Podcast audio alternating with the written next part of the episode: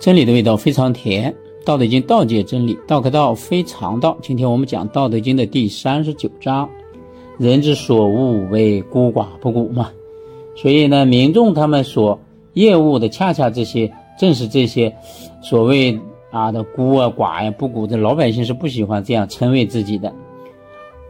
而王公以为称，但是这些管理层们恰恰会把这些作为他的称谓啊，也就是说。这些管理层嘛，他会把自己放得很低，啊，我们《道德经》里不是有说吗？处众人之所恶，故几于道嘛。就是什么是道呢？就是哎，把自己放得很低，啊，只有这样，此非以戒为本也，非乎嘛？就是这样，把自己放得很低下，才能够真正建立起来这种基业的根本。飞虎？就是难道不是这样吗？故自述欲无欲啊，所以呢，如果得到过多的这种赞美也好，荣誉也好，反而会导致没有明显突出的这种攻击了。太多了，所以就不明显了嘛。所以老子就做比喻啊，说做人呐，作为管理层呢，更应该像玉一样啊。玉是什么样子的呢？就说啊，不玉碌碌如玉，落落如石嘛。你看这个玉呀，它在外表呢，看上去，真正的那个玉啊，它是外表是有块有石头把它包裹在里边的。外边这块石头呢，就是朴实嘛，很普通的一些坚硬的石头。但是如果你把它割开呢，里边才能看到里边温润呀、光泽呀，它的美好是在里边的，不在外表上。所以这一段总体来讲，就是说这个意思，就是说不要追求这种华丽的赞美的外表，要像玉一样啊，要内部要内实，外边很朴素啊，是这个意思。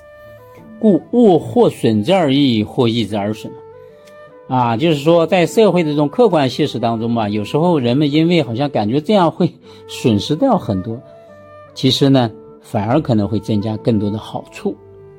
有时候看上去好像得到了很多的好处，其实你可能失去了很多。就像有人特别愿意追求这种外表的这种光滑，啊，虚华的外表，恰恰人们会远离他呀。尤其是统统治管理层，人之所教，我亦教之啊。呃，别人提供的这些这个经验也好，教训也好，我也会传授给他们的，我也会传授给别人的。强梁者不得其时，吾将以为教辅啊，就是那些外表那些需求啊，追求那种华丽的、专横的、强悍的那些人呢。老子说，历史上我看到很多都不得善终啊。我呢，把这一条作为重点啊，告诉大家。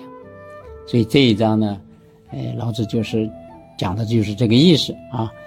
你总体来讲，就说那些管理层们应该向啊自然界的天地谷学习啊，他们就是因为学了这些，掌握这些这些道的这些规律以后啊，把自己放得很低，这样呢才会啊像玉一样，那么外表很朴实，但是呢内部又很华丽，但是内部这种华丽是真实的，像玉一样那么美好的，外表是朴实的啊。只有这样才符合道。那些外表看上去啊，这个专横的，把自己搞得很厉害的那些管理层们，最后他们的结局呢都没有善终。啊，老子呢就把这个作为重点告诉大家。所以这一章呢就讲到这里，福生无量。